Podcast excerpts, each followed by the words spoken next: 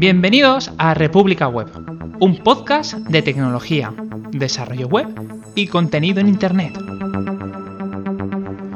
Yo soy Andros Fenollosa y estás escuchando un episodio especial del podcast, el cuarto de la saga Programación Funcional.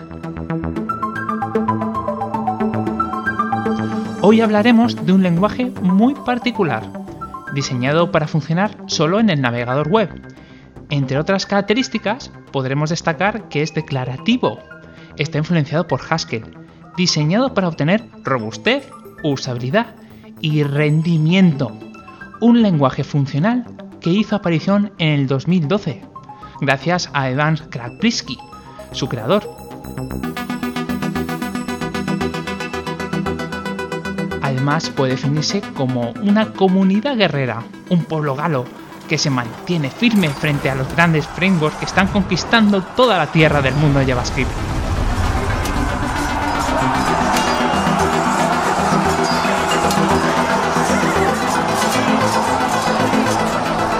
Vamos a hablar del lenguaje Elm. Hoy remará a mi lado, por estas aguas tan particulares, David Hernández, un profesional con más de 10 años programando de manera profesional. Ha pasado por empresas de servicios y, productos, aunque principalmente ha estado con PHP, también ha podido tocar JavaScript, Node, Python, Java y Elm. Sus roles han sido diversos, CTO, Development Manager, Tech Lead, entre otros. Hola David. Hola, ¿qué tal? Bueno, tú no solo eres desarrollador, sino también tienes otro podcast. Eh, sí, efectivamente. Eh, tengo junto con dos compañeros, eh, tengo también compañeros de profesión, tenemos un podcast que se llama Leyendo Ciencia Ficción, que como bien dice el nombre, hablamos de literatura de ciencia ficción. Ah, me encanta. Además, yo os he escuchado más de una vez y, y, es que es muy divertido escucharos. O sea que lo recomiendo a todos aquellos que les guste un poquito estos temas. Bueno, ¿te sientes cómodo? ¿Estás bien en la barca? Sí, perfecto. Preparados para remar.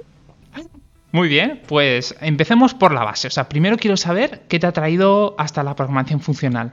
¿Por qué metiste un pie aquí dentro? Pues eh, mi llegada a la programación funcional fue un poco accidental. ¿no? Eh, yo llevaba muchos años trabajando con la misma, la misma tecnología y estaba buscando un cambio eh, pero claro, cuando llevas, cuando todo el mundo que te conoce profesionalmente te conoce por el uso de esa tecnología, cambiar es súper difícil. Eh, entonces lo que encontré fue una empresa que utilizaba esta tecnología y que además trabajaba con, con Elm. Entonces a mí cuando hicimos la entrevista me lo dijeron, me yo le dije, mira, yo quiero dejar de trabajar con esta tecnología. Y ellos me dijeron, vale, pero esta, tendrás que trabajar con ella, pero a cambio te daremos proyectos con él. Y dije, bueno, pues no tenía pensado, o sea, no tenía ninguna expectativa, no, buscaba algo concreto, ¿sabes? No buscaba algo en plan de quiero aprender Rails. No, a mí me daba igual, yo lo que quería hacer cualquier otra cosa. Me dijeron él, lenguaje funcional y demás, y dije, pues para adelante. Así que no fue una decisión mía, sino fue una oportunidad que surgió y decidí agarrar. Sí, pero moviste ahí las ascuas. Dijiste, oye, te voy a hacer un intercambio. Tú me metes aquí y yo a cambio te doy esto otro. Claro, o sea, ellos necesitaban un programador eh, de esta herramienta, y, pero lo que, eh, también esta empresa era, siempre busca que cualquier persona pueda hacer de todo. ¿No? Es hmm. decir, no solo no, no, pone la etiqueta de backend, ¿no? sino que hay que hacer backend, hay que hacer frontend, y si hay que hacer Elm, pues hay que hacer Elm, si hay que hacer PHP, pues hay que hacer PHP. Entonces a mí es algo que me encaja bastante, me gustaba bastante y, dije que sin problema. Me puse a estudiar por mi cuenta y más o menos cuando me vi eh, preparado, ellos me dejaron, me dieron un proyecto y para adentro que me fui es, duro, ¿eh? Meterse con él, o al menos es mi punto de vista. Mm, yo también intenté meterme ahí la primera vez que conocí este mundillo y me echó muchísimo para atrás por, ese punto que tiene tan declarativo. Eh, mm, de hecho, tuve que abandonar esa tecnología e intentar por, otros caminos que también me ayudaron muchísimo. Por lo que supongo, y corrígeme si me equivoco, eh, tuviste una curva bastante empinada de aprendizaje. Eh, bueno, eh, yo ya había estado estudiando un poquillo de él antes de empezar a trabajar con él, eh, un poco en mis ratos libres, había hecho lo típico, un par de tutoriales, un par de ejercicios y demás.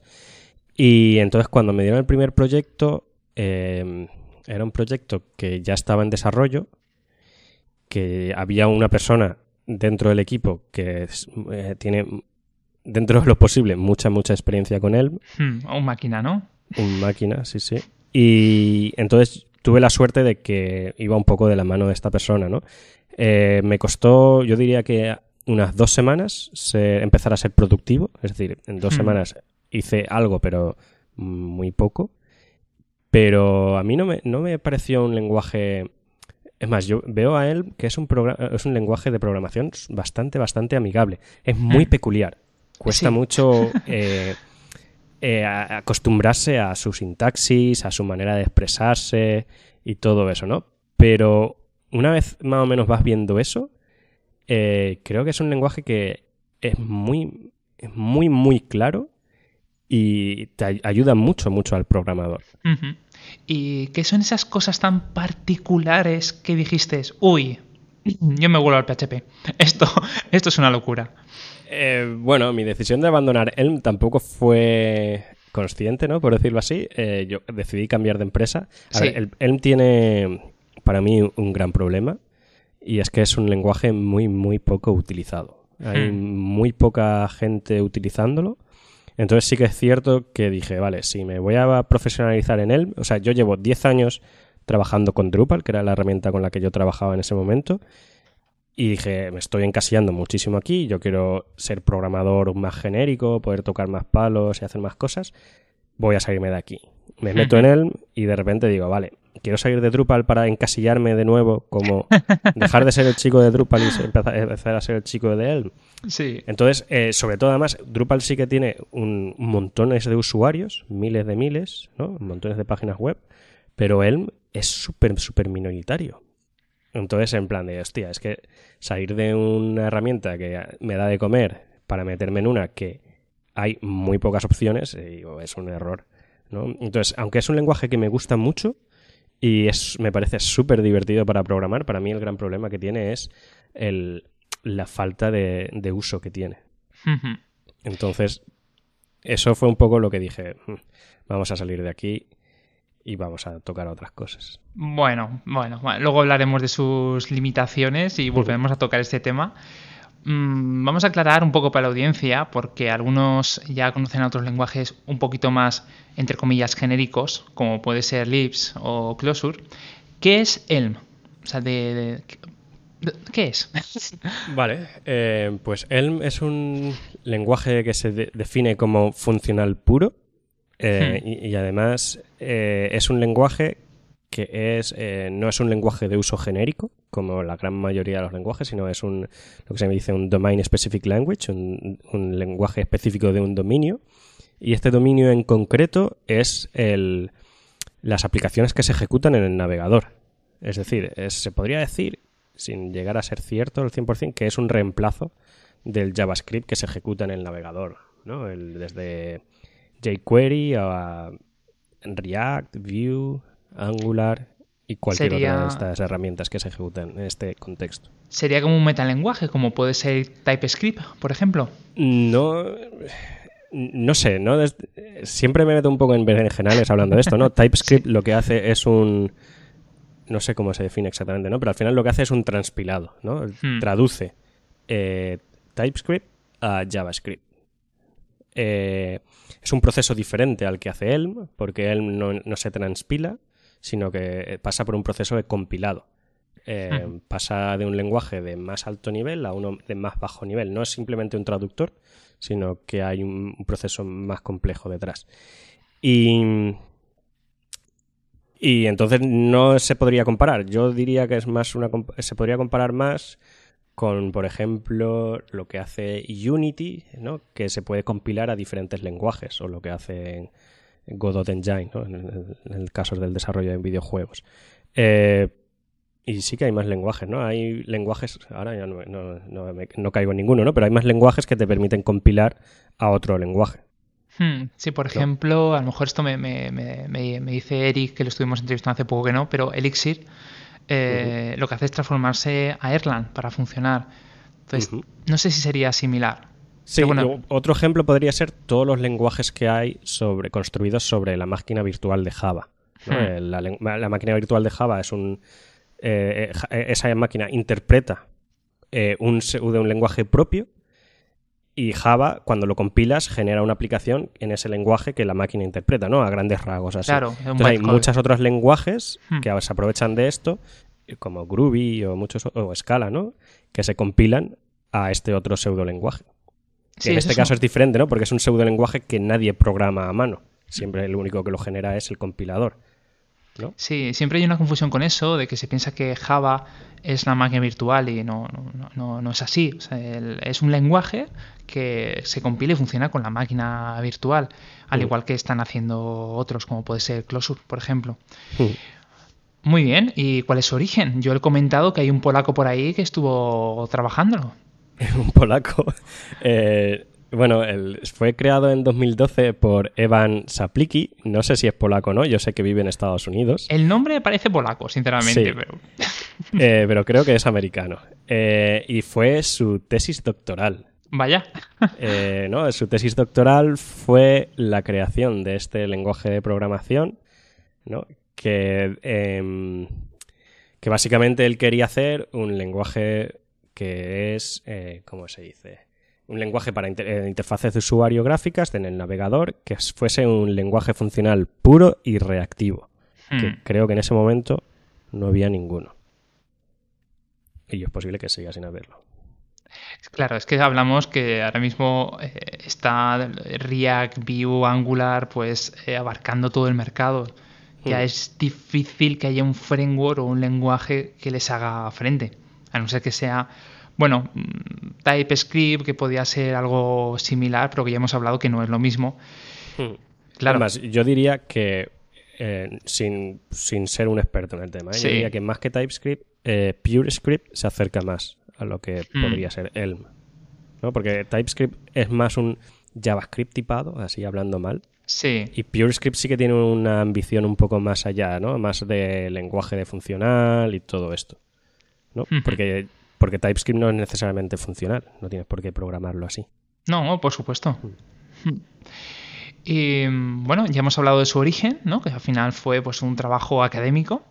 Sí, eh, bueno, si quieres, profundizando un poco en esto, eh, eh, Evan, este chico, que además es súper llamativo, ¿no? Cuando lo conoces en persona dices, joder, es que es un crío, es un chaval súper joven. y mira que yo me considero una persona joven. Cuando lo conocí, dices, joder, es que es súper, súper joven. Eh, este chaval hizo esta tesis y al muy poco eh, se unió a la empresa de Prezi, Prezi no sé cómo se pronuncia, que es esta empresa que se dedican a hacer como ¿no? presentaciones online o algo así. Em, y, y se lo contrataron para seguir desarrollando el lenguaje. Y después de eso, eh, un tiempo después, se cambió a otra empresa que básicamente es una startup que desarrolla un, programa eh, de, educación eh, que se decidieron optar por él y entonces él me ha ido muy bien y tiran mucho de este lenguaje y al final pues acabó uniéndose a este otro proyecto. Y es un poco el origen de no solo porque mucha, yo supongo que muchas tesis doctorales habrán sido el desarrollo de un lenguaje y se habrá quedado ahí, ¿no? Hmm. Pero o sea, creo que es importante remarcar ¿no? que que no es solo esta tesis, sino que después ha, habido, ha seguido habiendo un trabajo de desarrollo soportado en gran medida gracias al mercado, ¿no? a estas dos empresas que han decidido apostar por ella, por él y, contratar a la persona que lo desarrollaba. Sí, esto es bastante curioso porque eh, ocurre más de, una ocasión, ¿no? Como por ejemplo pasó con Python. Eh, cogen a Guido Manrosum eh, dentro de Dropbox, ¿no? ya que tienen toda su infraestructura. Hmm. mejor tener el creador para que lo vaya desarrollando entre comillas, con nuestros intereses y así nos aseguramos que nuestras máquinas y nuestros clientes siempre van a tener un servicio funcionando. O bueno, también pasa, pasa con Closure, donde hay un banco, eh, Nubank, que también estuvo contratado al propio creador y también lo tiene ahí eh, desarrollando, trabajando. O sea que parece ser que al final los lenguajes es la, el límite ¿no? que, hay entre que una empresa funcione o no. Entonces, claro, si no mimas ¿no? este tipo de, personajes tan particulares, ¿quién lo va a hacer? Claro. Vale, pues entonces estamos hablando que es, fue un chaval que se dedicó a sacar básicamente un, un lenguaje de la nada para poder trabajar ¿no? con, de esta forma. Bueno, es que esto tiene mucho... Uf. Esto no lo hace cualquiera. Tienes que tener Mucho una capacidad curro. intelectual impresionante. Sí, sobre todo además hablando en lenguaje funcional, que ¿no? la carga matemática es mucho mayor, mucho mayor ¿no? que en un proyecto, eh, ¿no? un lenguaje más procedural o más orientado a objetos. Hmm. Eh, sí, sí. Y el chaval es un coco. O sea, es, eh, yo he tenido el placer de coincidir con él en un par de conferencias y demás, y se nota que es una persona que tiene una buena cabeza sobre los hombros. O sea, encima va haciendo por ahí charlas, se va moviendo por el mundo. Eh, bueno, eh, yo eh, tuve la oportunidad de asistir a las dos primeras conferencias de Elm que se realizaron en Europa, ¿no? que se llamó Elm Europe. Ambas fueron en París y en ambas estuvo él como invitado, haciendo una keynote. En la primera coincidió que fue un poco antes del lanzamiento de la versión 0.19 o la 0.18, ya no recuerdo. Y, y entonces hizo una keynote pues explicando los cambios, no sé qué y demás. Y luego en la siguiente ya no me acuerdo de qué habló. Pero sí, es un, chaval bastante cercano, no es no tiene ahí un ego como, como destacan muchos en esta profesión. Hmm. Y es un chaval muy próximo, o sea, que te puedes acercar a él a hablar y, y demás. Tiene las ideas muy claras, eso sí, en, en, por ejemplo, en la dirección que quiere llevar el lenguaje, en cómo quiere que se desarrolle y todo eso. Pero está guay, porque es muy transparente con estas ideas, ¿sabes? No tiene como una agenda oculta en este aspecto, que hay en guay. muchos otros sitios que ocurre. Sí, sí, sí, más, de uno. y No, no quiero decir nombres aquí. Bueno, eh, ¿y qué hace tan especial a él para trabajar sobre JavaScript? O sea, ¿por qué debería aprenderlo? Eh, bueno, pues eh, supongo que hay un error que todos los que tenemos el placer de trabajar con JavaScript conocemos sobradamente, que se llama undefi- undefined is not a Ah, function, sí, ¿no? por- que nos pasa sí, a todos sí. a diario miles de veces. Eh, pues para mí, una de las que- cosas que más llaman la atención de Elm es que eso es prácticamente imposible que ocurra en Elm. Es Toma decir, ya. el- ¿no? El- la posibilidad de que haya una excepción en, proceso de ejecución es imposible. No, o sea, no es 100% imposible porque hay un par de casos donde el compilador puede cometer un error y demás, ¿no? Pero es como uno de los grandes lemas que tienen la mayoría de los lenguajes, de, las aplicaciones de este lenguaje es que dicen, no, en esta aplicación no hemos tenido ni una sola excepción en proceso de ejecución. Puede haber un error, ¿no? Que algo no se comporte como tú esperas, pero porque hay un error de programador, ¿no? Pero el lenguaje es súper protector de cara al desarrollador por el compilador y tiene un compilador súper, súper eh, bueno que ayuda un montón y te, te da un montón de ayuda sobre los errores, te dice, mm, te da un montón de pistas de cómo arreglarlos y cosas así, ¿no? Y para mí es una de las grandes ventajas, que tú sabes que si algo compila en él, va a funcionar. Exacto. Tal que- vez no funcione como tú esperas, Sí. porque te has equivocado tú, pero, pero el programa va a funcionar. Sí, además creo que te escuché decirlo una vez de si esto funciona, no hace falta testing. O sea, esto... Eh, no sé puedo- yo si lo diría así, ¿no? Pero porque yo soy muy fan del testing y Sí. además las ventajas de los lenguajes funcionales puros es que el testing es un placer y una gozada. Es súper fácil Mm. de hacer, ¿no? Eh, y es un, al fin y al cabo, el, cuando a- a- aplicas el desarrollo mediante TDD, no, no haces TDD únicamente para la cobertura de los tests, sino haces TDD como eh, un vehículo de la construcción del software. Y que es otra, para mí, la gran ventaja del TDD. Y, entonces, y aquí con él es súper, súper agradecido. Hmm. Sí, de hecho yo quiero destacar el- en el terminal cuando tienes un error, cómo te muestra eh, la ayuda. No simplemente te escupe o un montón de información, qué línea, cómo está la memoria, variables. No. Te Para muestra, te subraya, ¿no? Dónde te has equivocado. Sí, sí, sí. No solo te, no, no te dice, no, el undefined is not a function ha, sido ha aparecido en esta línea que a, ver, a saber tú de dónde ha sido llamada. No, para nada. Aquí los errores de compilación te dice, vale, eh, en esta línea has, has llamado a esto, lo has interpretado como un int, pero esta anotación de aquí me dice que es un string. Entonces tú dices, otras, vale, en algún momento lo he cambiado, o le pasa, he llamado a esta función pasándole algo que no toca. O sea, Hmm. te lo deja todo súper claro y además luego tiene eh, un- analiza las, las variables y te dice, es posible que te hayas equivocado, que te falte esta letra o cosas así, que de repente dices, joder, es que es súper fácil. Sí, es O sea, casi como un tutorial, ¿eh? En él es súper, súper fácil. Sí, sí, a mí me recordó un tutorial interactivo. Digo, pero, pero Mm. esto, esto porque no lo tiene el resto de lenguajes. Eso fue lo primero que me vino a la cabeza.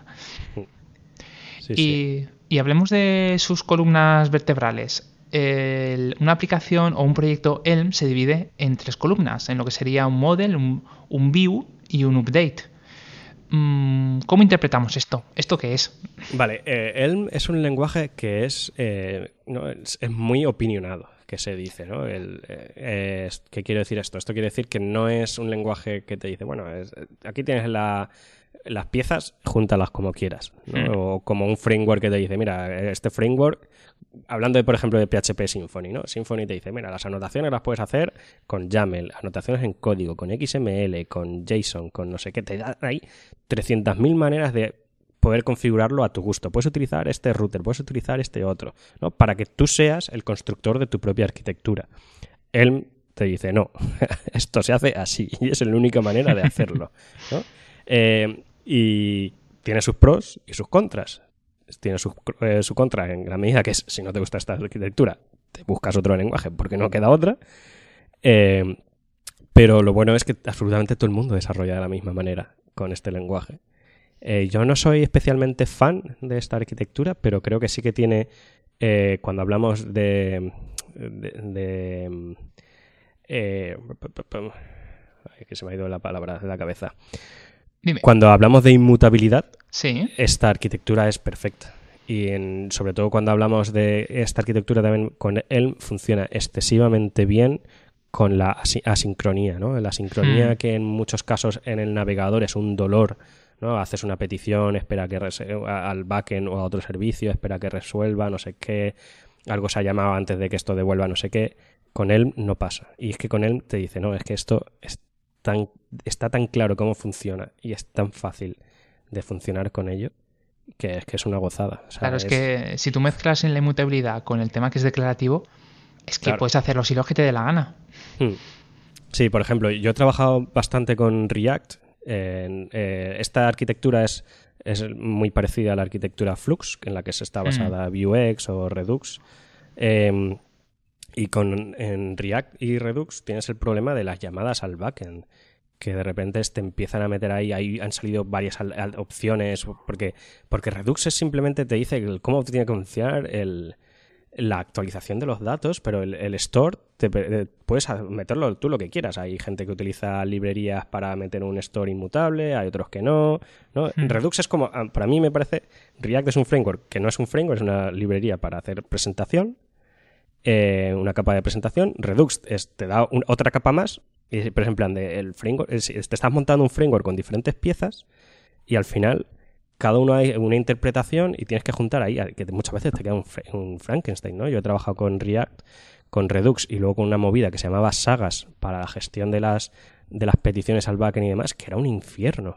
Y dices, joder. Y yo, eh, que cuando trabajé con ello, venía de haber, hacía muy relativamente poco tiempo de haber trabajado con él y decir, joder, es que con él me esto era tan fácil. Y de repente, qué dolor. Claro, es que aquí siempre estamos hablando de lo mismo, o al menos en los otros episodios que hemos hecho, que esto resuelve unos problemas que ya damos por hecho de que forma parte del propio desarrollo de, hmm. software y luego es que no, que es porque se está trabajando de una manera. Puede ser mejor o peor para algunos aspectos, pero no es así. Sí, yo soy muy, partidario de los frameworks más minimalistas, de los que te dan relativamente poca herramienta, ¿no? Un router, por ejemplo, hmm. para backend, para mí dame un router y poco más, ¿no? Y ya me iré buscando las cosas. Eh, para el frontend, eh, en este caso, es una arquitectura bastante compleja, que a veces con Elm en concreto puede hacer que sean tengas archivos muy largos y demás.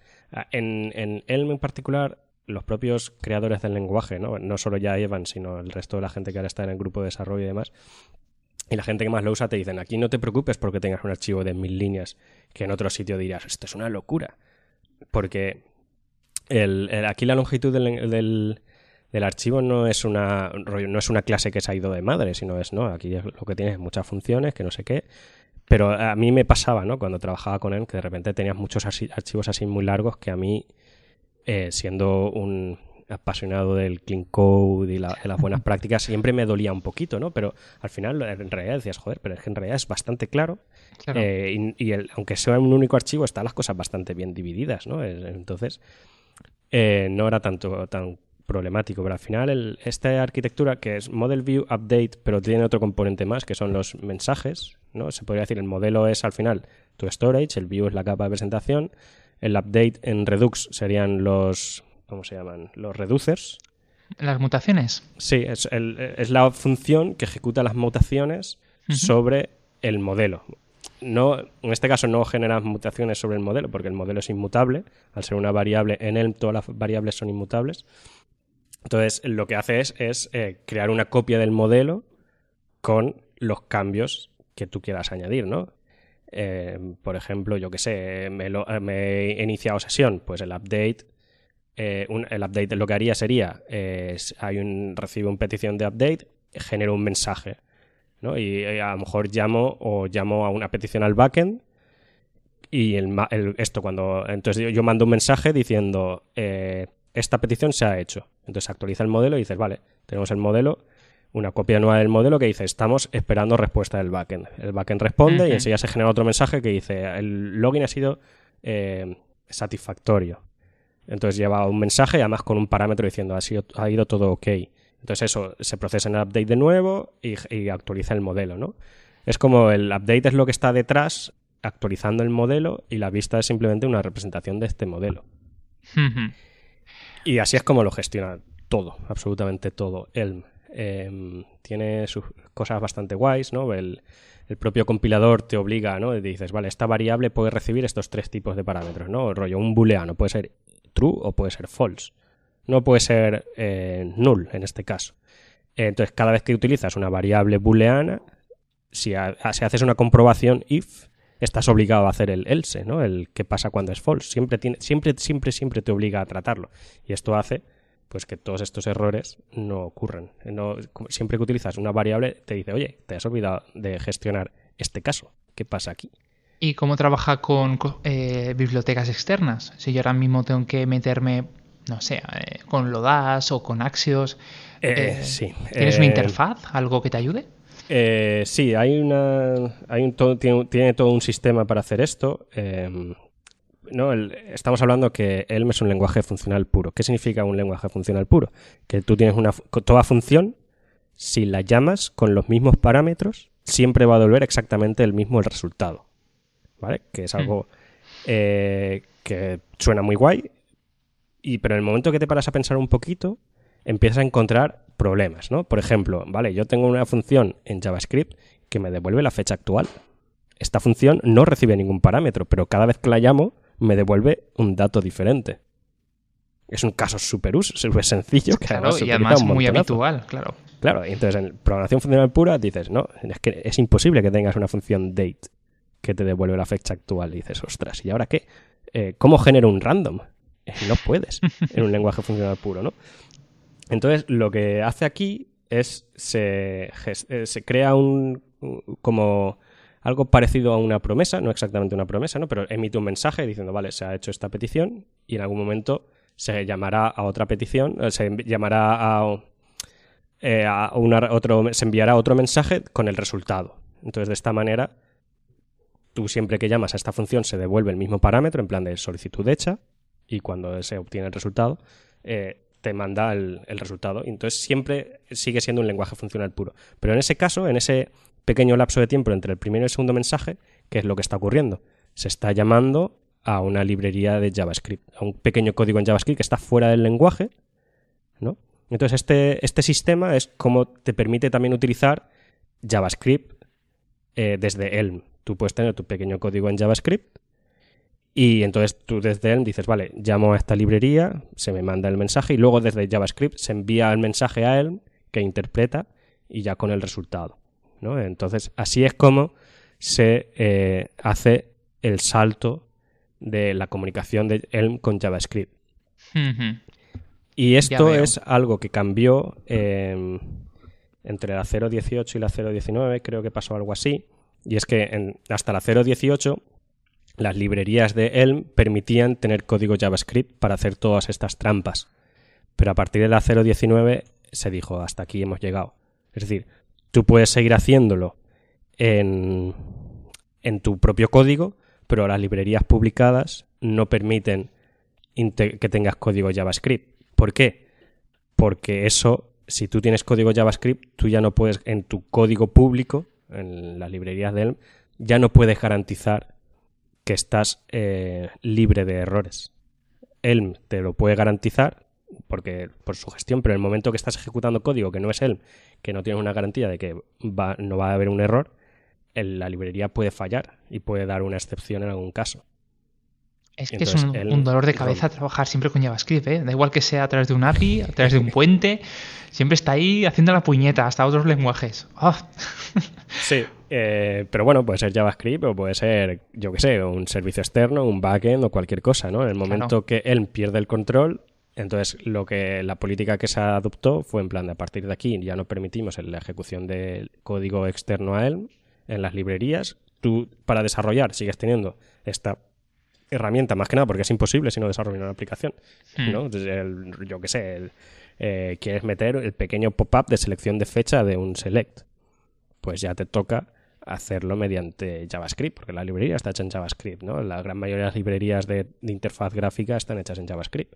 Entonces ya te toca hacerlo. Entonces el lenguaje no puede permitirse, un lenguaje que dice que es de uso en el navegador, no puede permitirse el decir, no, no, no, no, no tenemos manera de integrarnos con el lenguaje que se utiliza en el navegador, que es JavaScript. Al fin y al cabo, Elm se compila JavaScript. Hmm. Pero lo que sí que te garantiza es que en sus librerías eh, no se utiliza. Y esto es la causa por la cual eh, muchos proyectos que eran para llevar Elm a otros, a otros contextos diferentes se han ido abandonando. Y por eso Elm sigue funcionando únicamente en el navegador. ¿no? hace unos años había varios proyectos para llevar el, al backend, desde ejecutarse en, una, en, Node, un compilado para Node, o llevarlo a, a eh, Erlang, creo, ¿no? Exacto, con Erlang. Sí, que estábamos hablándolo con antes de ponernos a grabar, de que había un proyecto para ahí, una 0.18, ¿no? que se dejó abandonado, hmm. pero sí que había una pequeña parte, una, algunos desarrolladores fuera del core que querían llevar esa tecnología más allá de los hmm. límites del navegador.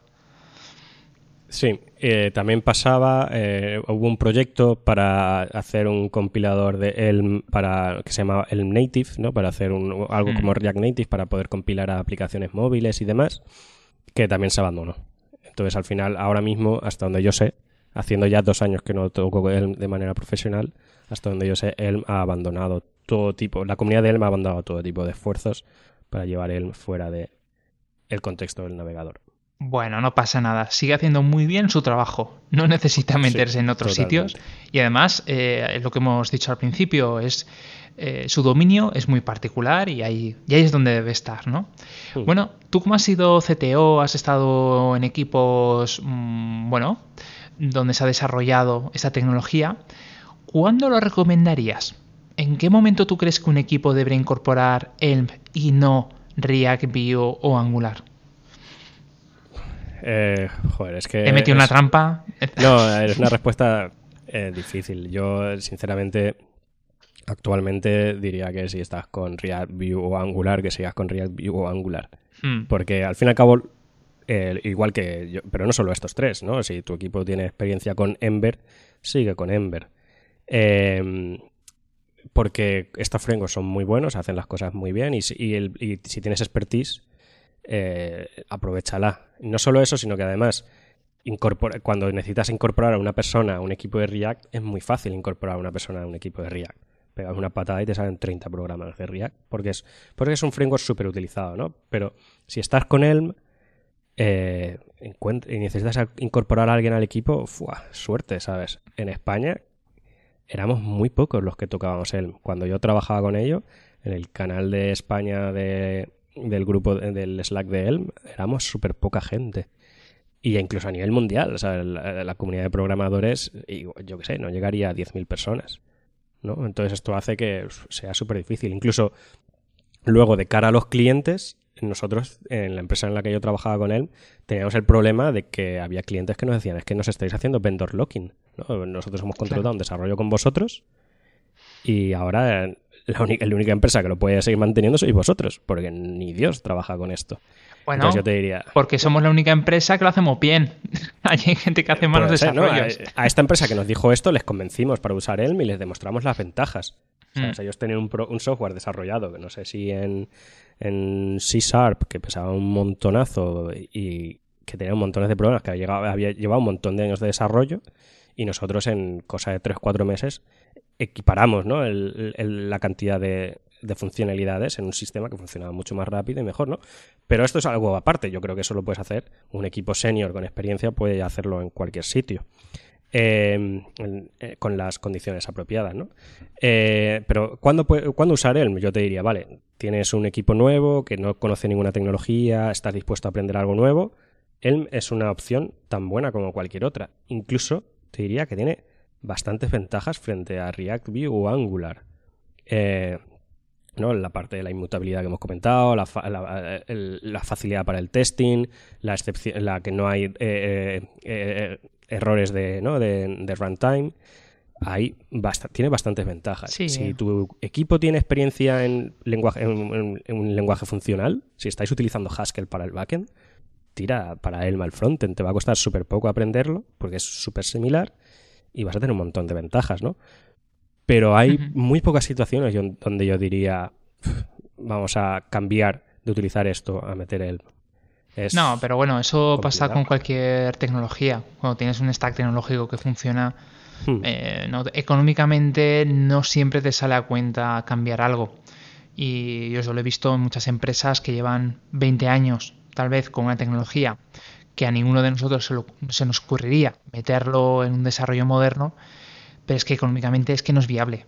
Eh, hmm. claro, yo, te diría, vale, mira, para proyectos pequeños, haz un experimento, juega, gana expertise y si el día de mañana te mola más, pues haz el cambio, pero progresivamente, ¿no? Hmm. Sí que sé que hay casos de gente que tenía una aplicación en React o en cualquier otra cosa y poco a poco la han ido migrando a, a, a él, porque él te permite ejecutarse dentro de un contexto de React o de Vue no sé qué, pero de la misma manera que he visto aplicaciones hechas con Vue que estaban a medias de migrarse a React y de repente tienes ahí un engendro que, pero que poco a poco, porque no puedes hacer una reescritura de golpe, ¿no?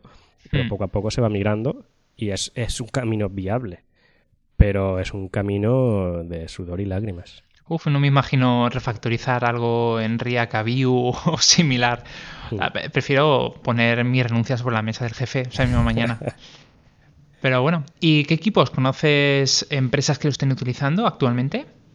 Pues eh, el proyecto más grande de Elm que conozco es No Red Inc., que es la, empresa que contrató a Evan para hacer esta función, este programa de, educación. Prezi lo utiliza, sé que Mozilla lo utiliza en, en algunas de sus pequeñas aplicaciones de web.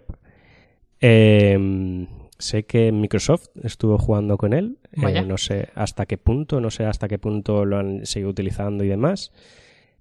Y luego, pues bueno, la empresa en la que yo trabajaba, que era una consultoría mediana de, de Israel, he trabajaba con ellos. Sé que en Barcelona había una empresa que lo estaba tocando, pero es siempre como que hay muy poca gente. La respuesta es muy poca gente.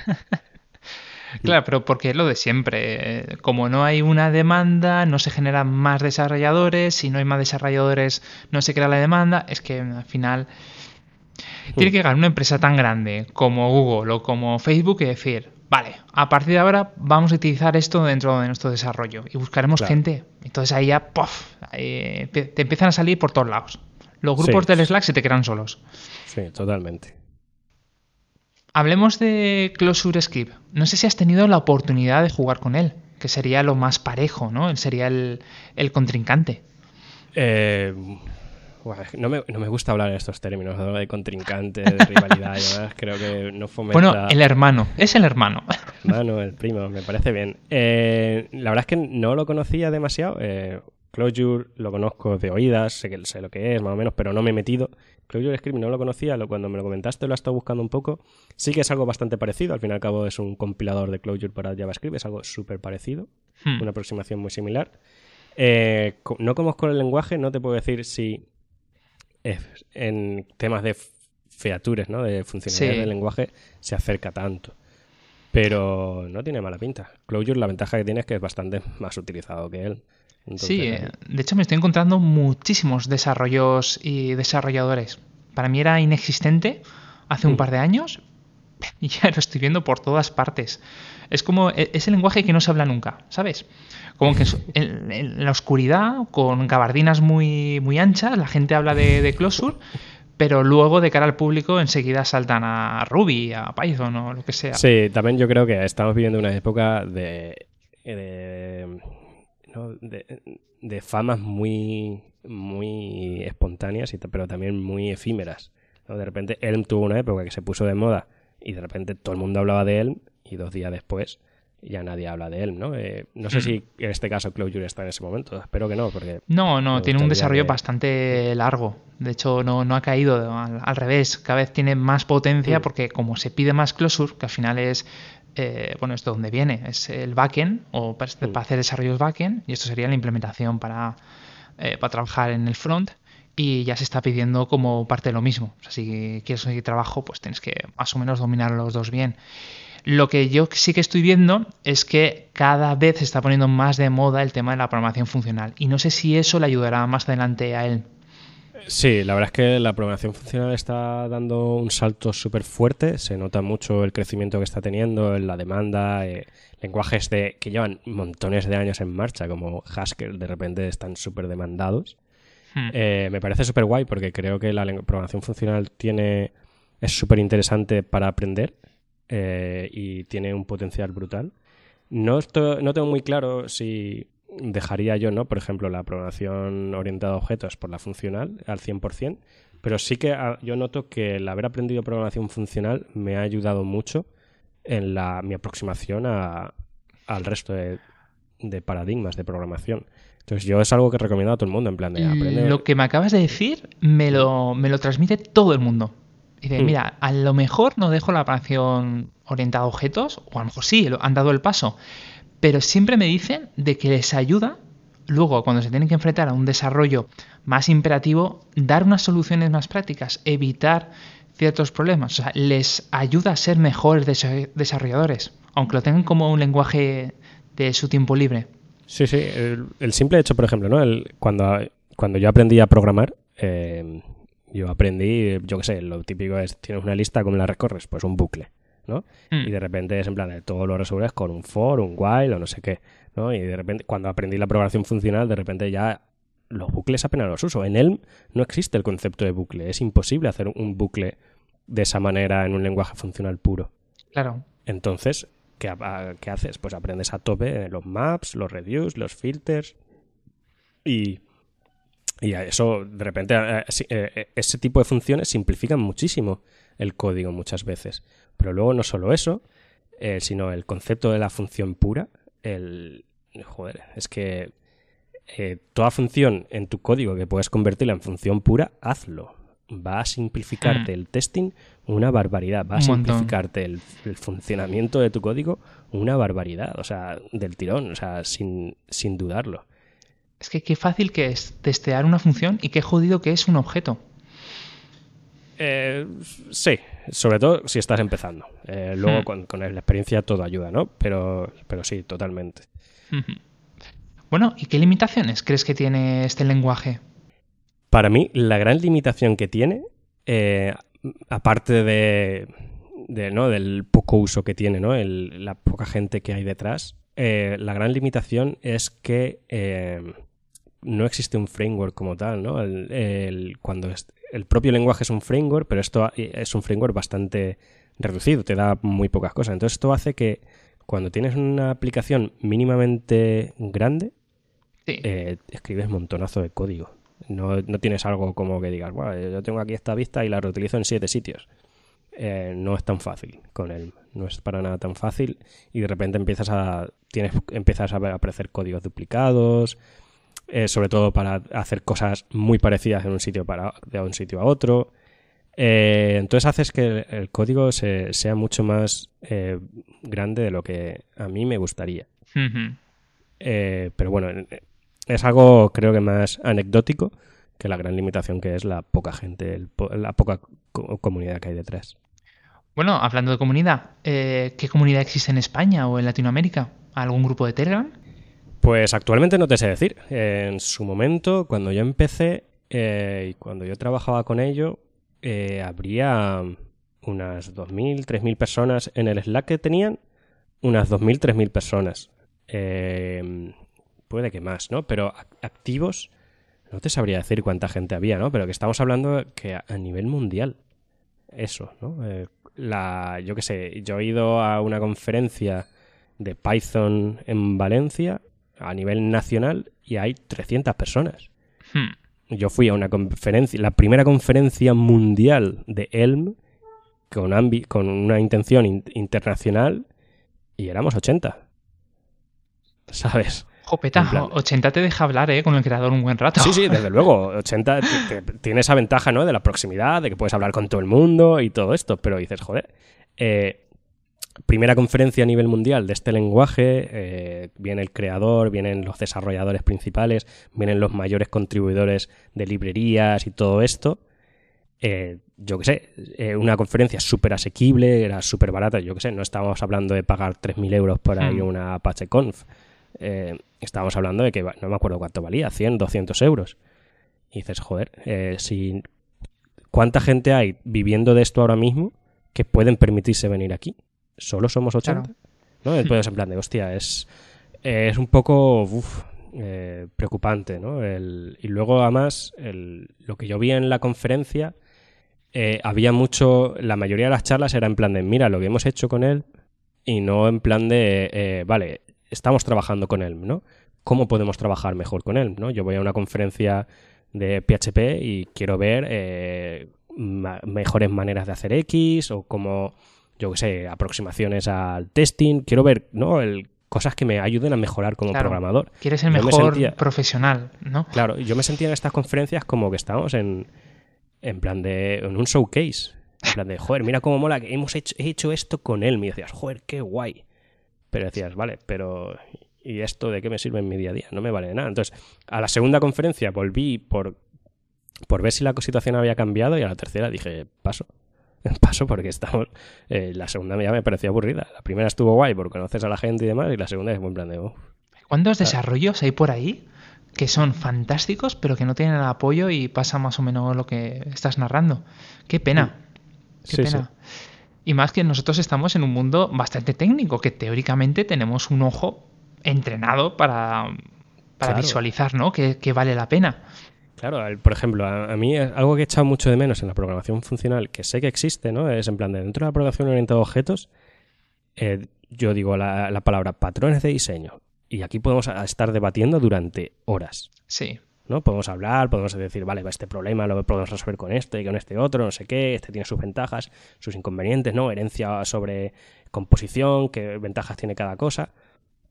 Y digo, vale, yo quiero tener esta conversación y en un lenguaje funcional y de repente es en plan de, no sé, no sé por dónde empezar. ¿Sabes? Eh, yo quiero hablar de esto, yo quiero que alguien me cuente y me diga, y en gran medida es posible que sea desconocimiento mío, ¿no? Luego sé que eh, sí que he visto alguna, alguna cosa de patrones funcionales y cosas así, pero eh, lo echo de menos, lo echo de menos porque, ¿sabes? Si yo quiero ser un programa funcional, quiero ser el mejor programador funcional posible. Y si no hablamos de cómo podemos ser mejores programadores, nos estamos, yo personalmente me atasco y no quiero, no quiero estar en esa situación. Claro. Pues estás, estás en el podcast adecuado. Si hace falta, montamos aquí una tertulia con los mejores del mundo. 80, 79, me da igual. Y, eh, sacamos aquí la verdad. Bueno, que ya para ir terminando, ¿qué recursos o consejos darías para grumetes o personas que tienen curiosidad y, se, y quieren meter una patita en el lenguaje? Vale, em, pues en su momento yo hice un curso online que estaba súper guay y además era gratuito, em, que ya no me acuerdo de quién era, y estuvo, me sirvió un montonazo.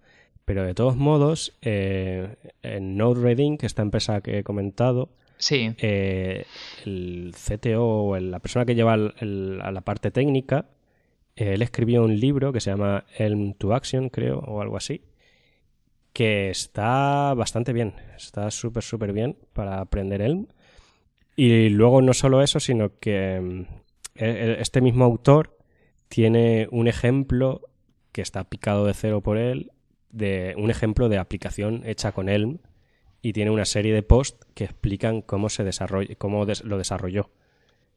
Y eso está bastante guay, es un recurso súper guay, porque muchas veces cuando yo empezaba era en plan de no tengo muy claro cómo aproximarme a esto, por dónde tirar, ¿no?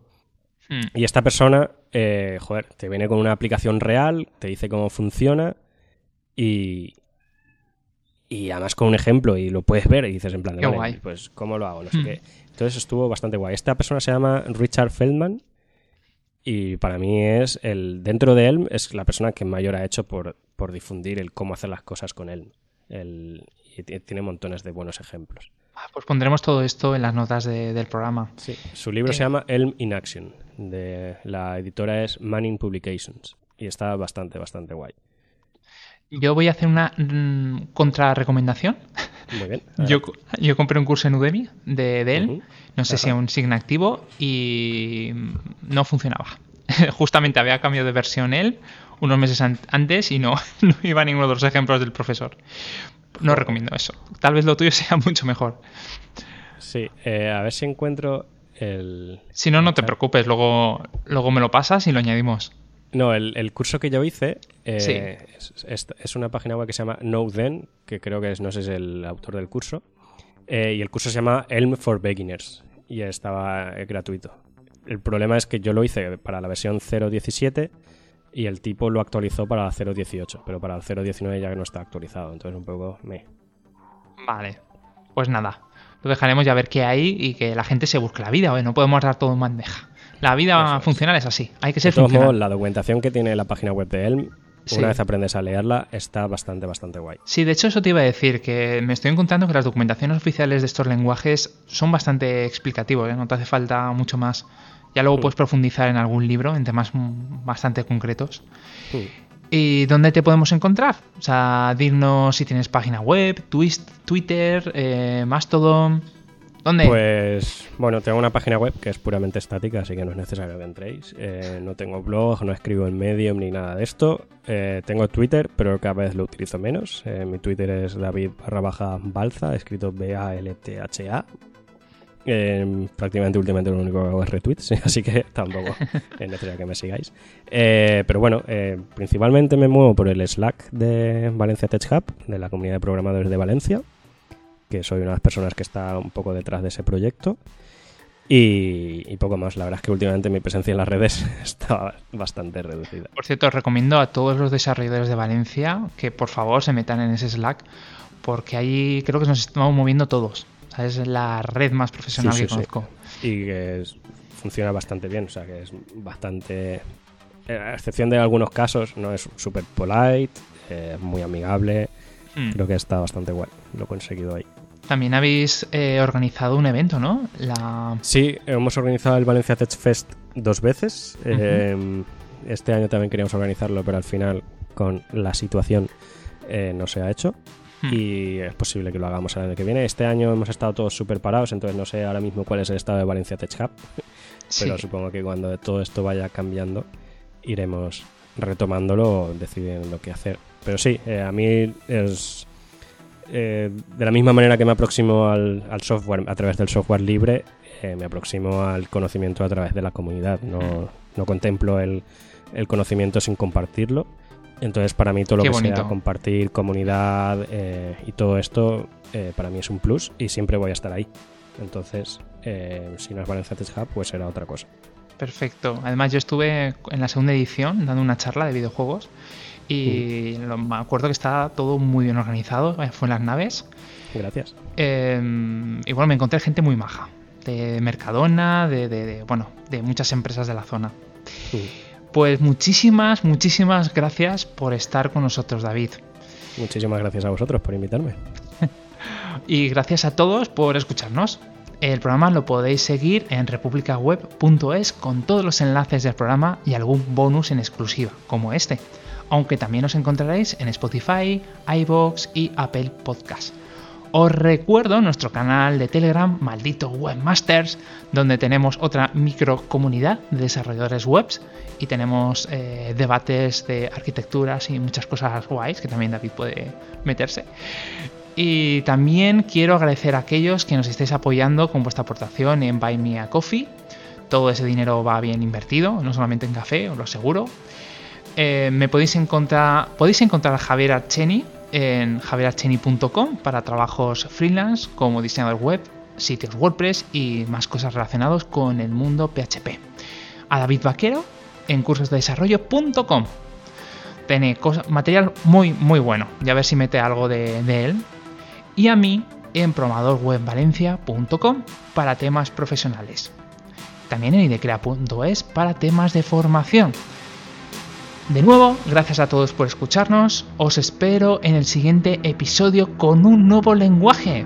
Un funcional saludo.